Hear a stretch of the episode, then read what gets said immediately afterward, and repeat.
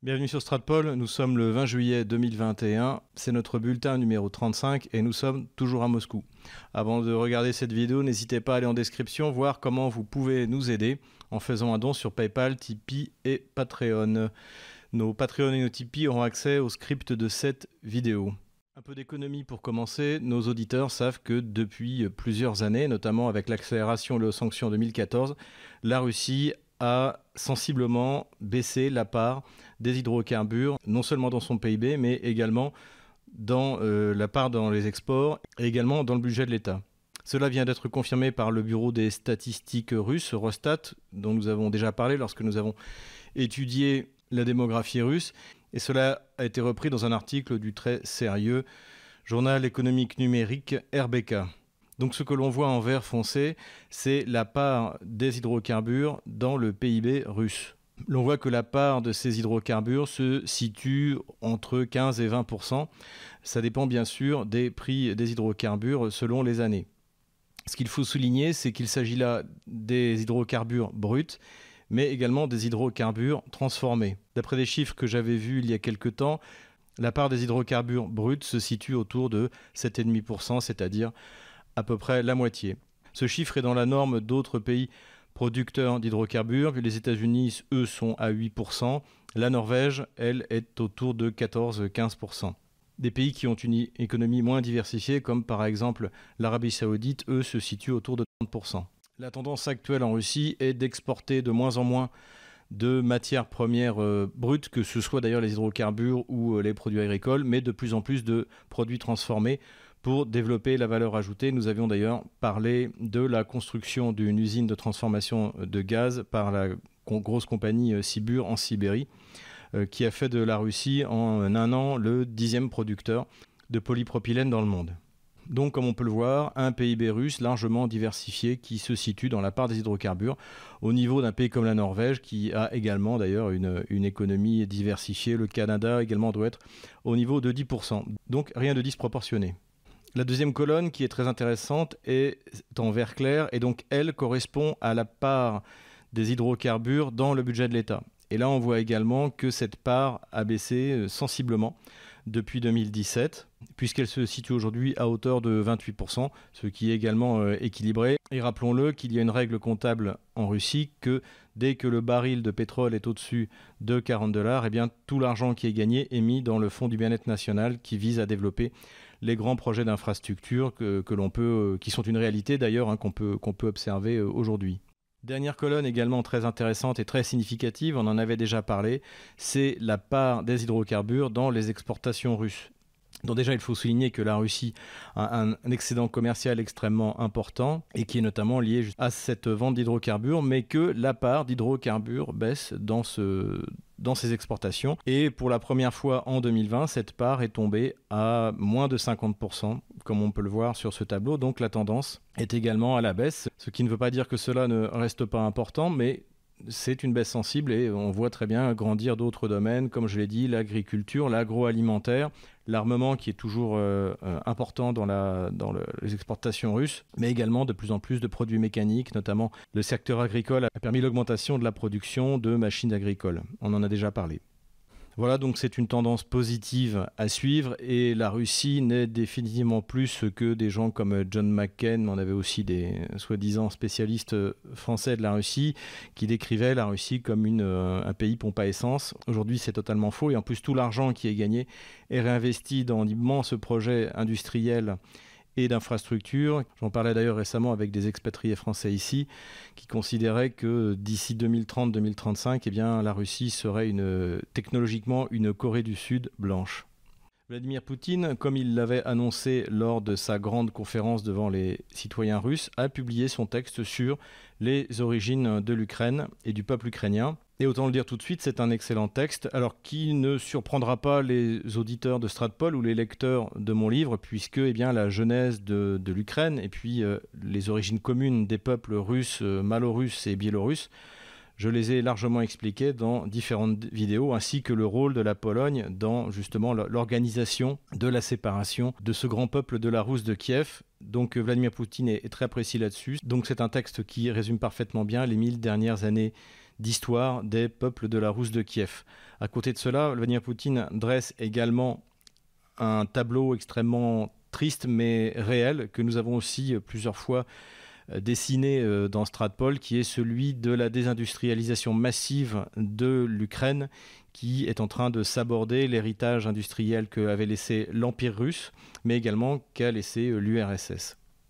Je renvoie nos auditeurs à nos précédents bulletins et à nos précédentes vidéos sur cette question. Quoi qu'il arrive, Vladimir Poutine envoie également un message clair dans ce texte, c'est qu'il ne laissera pas transformer l'Ukraine en une anti-Russie. Et c'est un thème assez intéressant que j'avais entendu chez un spécialiste russe, un géopoliticien russe qui s'appelle Starikov, qui avait avancé cette théorie peut-être un peu trop schématique, mais que en fait les anglo-saxons, lorsqu'ils euh, quittent une zone, par exemple coloniale, euh, ou qu'ils euh, considèrent qu'ils ont un adversaire dangereux, ils essayent de créer un anti-État. Et par exemple, il avait expliqué ça sur l'Inde, c'est que au moment de l'indépendance de l'Inde, pour que l'Inde ne soit pas trop puissante, eh bien, les Anglais ont créé un, anti-État qui est, euh, qui est le Pakistan. Et là, c'est euh, ce terme que reprend Vladimir Poutine, donc il considère que la tentative de créer une Ukraine à l'intérieur de l'OTAN et même à l'intérieur de l'Union européenne est une volonté de créer une anti-Russie. Et ce qu'il dit clairement, c'est qu'il ne le laissera pas faire. Donc il vaut mieux lui faire confiance.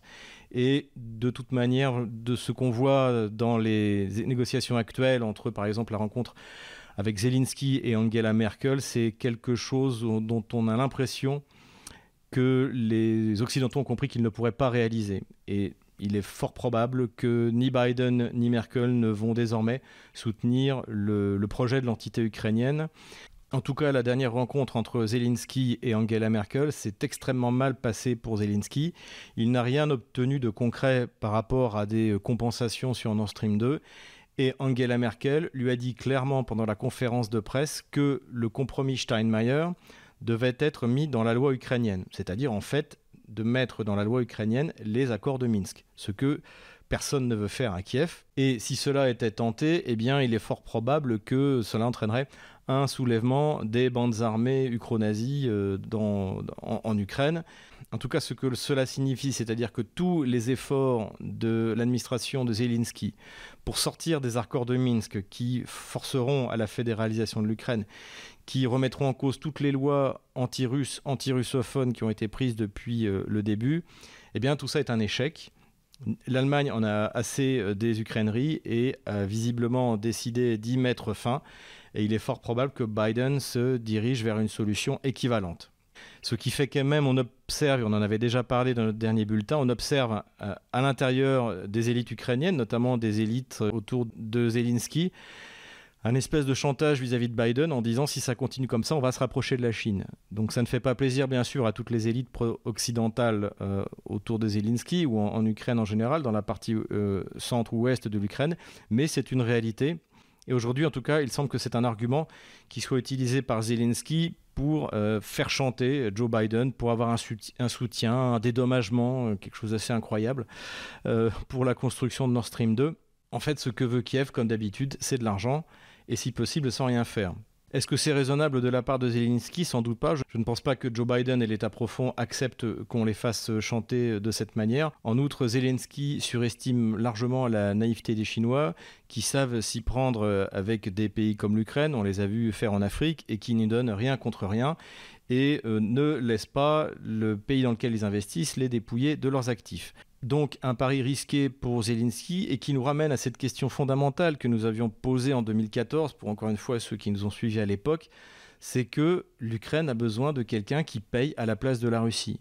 La Russie a déversé à perte entre 1991 et 2014 en moyenne 10 milliards de dollars par an en Ukraine sans avoir de retour sur investissement. Ça a été fait soit par des prix du gaz euh, à prix d'amis, soit par des prêts, soit par euh, des échanges qui étaient toujours défavorables à la Russie, mais échanges comme pour avec la Biélorussie auxquels la Russie concédait, puisque c'était une manière justement de conserver eh bien, cette union entre les peuples slaves qui composaient les républiques de l'ex-Union soviétique.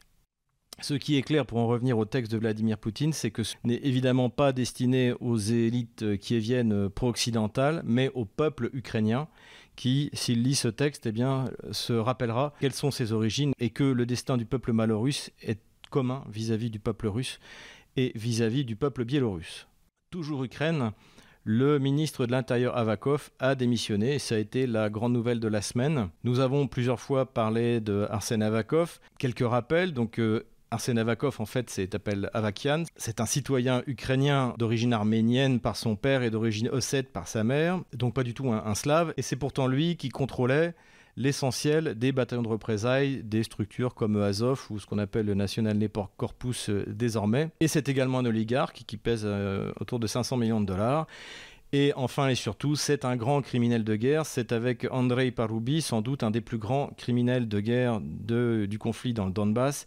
Il est responsable vraisemblablement du massacre de Maïdan, du massacre d'Odessa, des multiples massacres dans le Donbass, que ce soit Mariupol ou euh, tous ceux qui se sont passés, de la répression, des prisons clandestines, tout ça est euh, de sa responsabilité. Et c'est pour cela que lorsqu'il y avait eu les élections présidentielle, celle où le président Zelensky avait élu, j'avais dit que on verrait si Zelensky était prêt à faire quelque chose s'il changeait de ministre de l'Intérieur, ce qui n'a pas été le cas.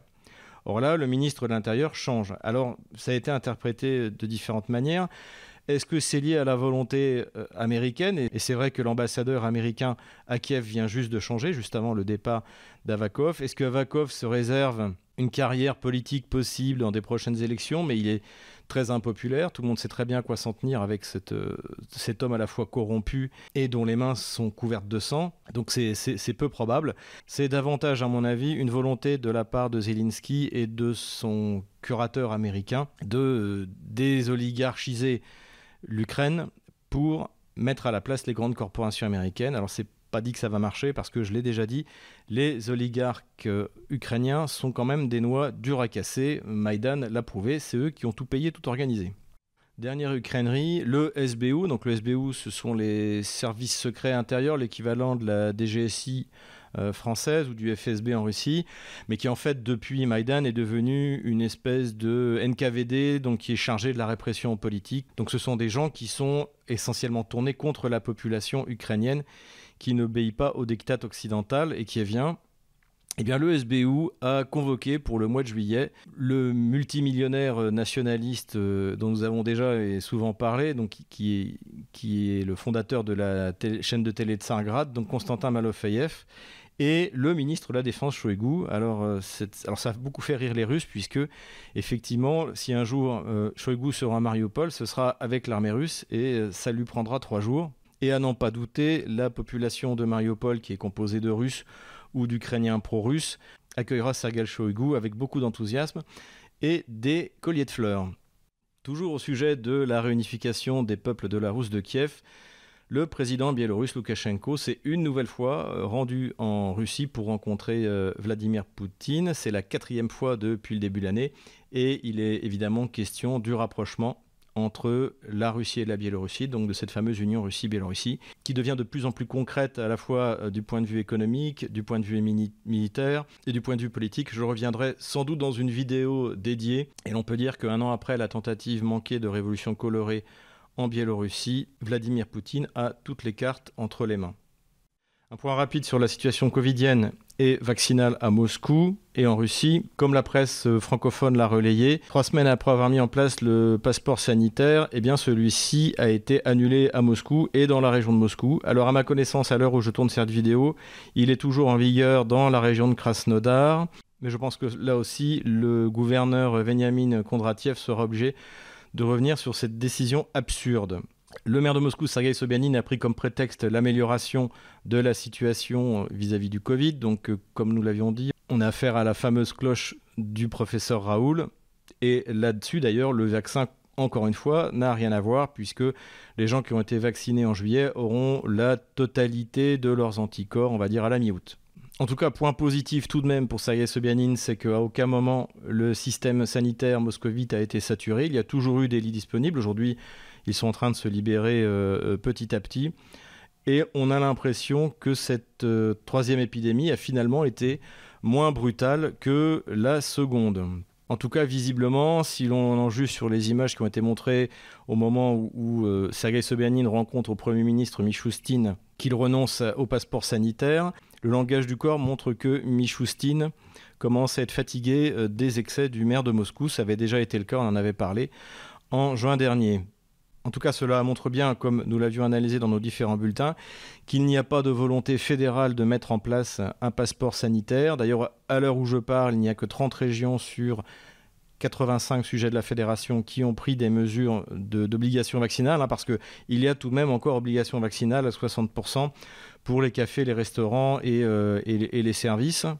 Et ce qui sera intéressant de voir, c'est la ville d'Ekaterinbourg qui pour l'instant n'a pris aucune mesure. C'est moins une volonté de la part du gouverneur de la région d'Ekaterinbourg, de la région de Sverdlovsk, de respecter euh, la liberté des, citoyens russes que le fait qu'ils euh, n'en ont pas l'infrastructure, y compris la quantité de vaccins nécessaires. Cela dit, si la ville de qui est une des grosses villes, une ville millionnaire russe, passe la troisième épidémie sans vacciner avec finalement des résultats qui seront semblables à ceux de Moscou, ou de, du Kraï de Krasnodar ou de la région de Moscou, cela voudra bien dire que la campagne vaccinale euh, aura été totalement inutile. Donc ce sera en tout cas observé dans les semaines qui viennent. La chaîne de télévision de Sargrad, donc, qui appartient à Konstantin Maloufeyev, qui est convoqué par le, SBU ukrainien, continue à produire ses enquêtes sur la collusion possible entre ce que l'on pourrait appeler le big pharma russe et les hauts fonctionnaires russes pour pousser à la vaccination. Donc il y a eu deux, enquêtes. Alors je crois que le, site Strategica les publiera en français. Qu'est-ce qu'on y apprend? Déjà, comme je l'avais dit à juste titre, tous les vaccins ont été produits par des instituts d'État. Mais la production de ces vaccins, et c'est cela qu'on apprend euh, dans, l'article, dans les articles de Tsingrad, elle a été mise en œuvre par des sociétés privées. Parmi ces sociétés privées, il y en a une qui s'appelle Airfarm et l'autre qui s'appelle Nanolec. Airfarm est une société qui appartient à un certain euh, Repic qui a fait fortune brutalement à partir du début des années 2000 en obtenant des contrats très importants avec l'État russe ou avec euh, les régions russes. À l'époque, le ministre de la Santé était Madame Golikova, qui aujourd'hui dirige l'agence sanitaire qui s'occupe du coronavirus et le beau-fils de Madame Golikova, qui est également le fils euh, de l'ancien ministre du Commerce, Monsieur Christianko, a travaillé dans le domaine pharmaceutique et aujourd'hui il est propriétaire d'une société qui s'appelle Nanolec, euh, qui est basée d'ailleurs, qui a une holding à Chypre, dont il est euh, le directeur et a priori le propriétaire, et qui produit également, alors pas le Sputnik V, donc qui est produit par la société Airfarm, mais le Covivac. Ça ne veut pas dire, bien sûr, qu'il y a systématiquement de la corruption entre Madame Golikova et son beau-fils. Cela dit, ça crée quand même un conflit d'intérêts, je dirais, à la française. Et cela montre en tout cas qu'avec de telles relations, des gens comme Ripik ont largement moyen de faire du lobbying pour augmenter euh, la consommation de vaccins, donc augmenter leur chiffre d'affaires et, pouvoir exporter à l'étranger, parce que ça aussi c'est important et on l'apprend toujours grâce à, l'article de Tsingrad. Repic vit aux États-Unis et il l'a dit lui-même, il se sent davantage maintenant euh, habitant des États-Unis que russe. Donc il fait partie de ces élites russes euh, hors sol. Hein, J'avais parlé de, des gens comme Dimitri Peskov, mais euh, Repik fait partie de ces gens-là. Et il est à noter qu'il a été le seul homme d'affaires russe à être invité à la cérémonie d'inauguration de Donald Trump. Donc euh, on le voit d'ailleurs en photo avec Mike Pompeo. Donc ce que l'on constate, c'est que le Big Pharma russe est totalement connecté avec le Big Pharma occidental. Une société japonaise est d'ailleurs rentrée dans le capital de Air Farm et que même si encore une fois, et je pense que cela est plutôt rassurant sur la qualité des vaccins russes, ces vaccins ont été conçus dans des instituts d'État, la distribution de ces vaccins est entre les mains du Big Pharma russe connecté lui-même au Big Pharma international. Ça peut être une explication pour cette politique vaccinale qui a été prise dans certaines régions de Russie. Et d'ailleurs, j'avais cité dans ma précédente vidéo la région de Yaroslav comme région échappant à l'obligation vaccinale. Elle a basculé de l'autre côté et à mon avis, le fait qu'il y ait une usine Air Farm dans cette euh, oblast, dans cette région, euh, n'y est pas étranger. En tout cas, on peut dire en conclusion que Tsargrad a fait le, travail. Je pense qu'il serait aussi intéressant d'analyser euh, le rôle de Sberbank, dont nous avons déjà parlé, qui a investi dans la production de vaccins sur euh, cette politique vaccinale, mais qui, encore une fois, est un problème russo-russe. Même s'il y a des influences étrangères, la Russie ne fait pas partie d'un plan de grand reset qui passe par la vaccination obligatoire. Et je crois qu'aujourd'hui, les choses sont claires à ce sujet. Je vous l'avais promis la dernière fois, c'est le retour des fiches de lecture. Et donc aujourd'hui, nous allons voir le livre Comprendre l'époque Pourquoi l'égalité d'Alain Soral, donc, qui est publié chez Contre-Culture. Je remercie la maison d'édition de me l'avoir fait parvenir. Mes fiches de lecture sont, rapides. Il ne s'agit pas de, faire une description complète de, ce qu'a voulu euh, faire l'auteur, notamment comme nous allons voir, c'est un livre assez dense, donc ce serait quasiment impossible euh, en cinq minutes. Quelques mots sur l'auteur, dont tout le monde connaît euh, Alain Soral. D'ailleurs, c'est pour ça que rien que le fait que lui ait écrit ce livre, eh bien, ça vaut le coup de, le lire, étant donné l'influence qu'il a, notamment euh, dans toute une partie de la, jeunesse militante française. Alain Soral, c'est quelqu'un qui a commencé, on va dire, à rentrer dans l'écriture euh, sur des questions politiques euh, en s'attaquant au féminisme, à la féminisation de la société, des élites, et également à la, misère sexuelle en Occident. Euh, donc il a écrit une série de livres là-dessus. D'ailleurs, c'est comme ça que moi je l'ai découvert. Je, pense que le meilleur, d'ailleurs, sur cette série sur la féminisation, c'est Misère du désir. Voilà, que je recommande, qui est, qui, à mon avis le meilleur de la série. Et donc là, en fait, il publie donc Comprendre l'époque, qui est une suite euh, politico-philosophique à son ouvrage précédent qui s'appelait Comprendre l'Empire et qui proposait une vision originale en fait de l'histoire, en, gros de l'histoire de, France depuis les origines. Donc c'est un essai philosophico-politique qui ambitionne comme son nom l'indique, d'expliquer l'époque par une approche euh, spécifique anthropologique euh, euh, et même à la fin eschatologique. Donc pour cela, de nombreux philosophes sont, et penseurs sont, convoqués. On peut citer Evola, Guénon, Marx, Hegel, Freud, alors, qui se fait d'ailleurs laminer hein, par, par Alain Soral mais aussi Sartre, Saint Thomas. Alors ce qui rend aussi la, lecture ardue par rapport à d'autres ouvrages d'Alain Soral, c'est que, euh, bon moi par exemple je suis assez hermétique à, la pensée d'Evola et de René Guénon, dont je ne les ai quasiment pas lus, mais on comprend pourquoi, pourquoi il les utilise, mais encore une fois, ce sera euh, beaucoup plus difficile à lire, je pense, que, comprendre l'Empire. Le livre se découpe en dix chapitres, qui sont eux-mêmes euh, découpés en de petites sous-parties. Euh, ça aussi, ça peut être un peu déroutant au, début. Euh, c'est une approche un peu, euh, impressionniste, je dirais, par petites touches. Je pense que ce livre incitera les lecteurs à aller voir les philosophes et penseurs qui sont cités. La ligne générale est que l'égalité est un concept qui a été inventé par la bourgeoisie pour assurer sa domination sur la population. Alain Soral explique que l'égalité n'est de toute manière que théorique et que le fait d'avoir imposé cette égalité et la loi du marché dans ce qu'il appelle un, système monde, donc il y a un chapitre, c'est le dixième chapitre sur le système monde, donc Alain Soral euh, affirme qu'on est dans un système monde qui est celui du marché, et en fait sa conclusion c'est que l'introduction des mathématiques, donc de l'égalité, donc du marché, a rendu la société inhumaine puisque il n'y a plus une morale, par exemple une morale chrétienne qui euh, garantit le fait que vous ne chercherez pas à dominer, à opprimer euh, votre prochain, mais juste une égalité théorique qui en fait revient au pouvoir de l'argent. Il oppose la société traditionnelle qui célèbre les héros et qui incite les populations à ressembler à ces héros à la société moderne et, positiviste. Hein. Donc il y a également Auguste Comte qui est, critiqué et souvent cité euh, par, euh, par l'auteur.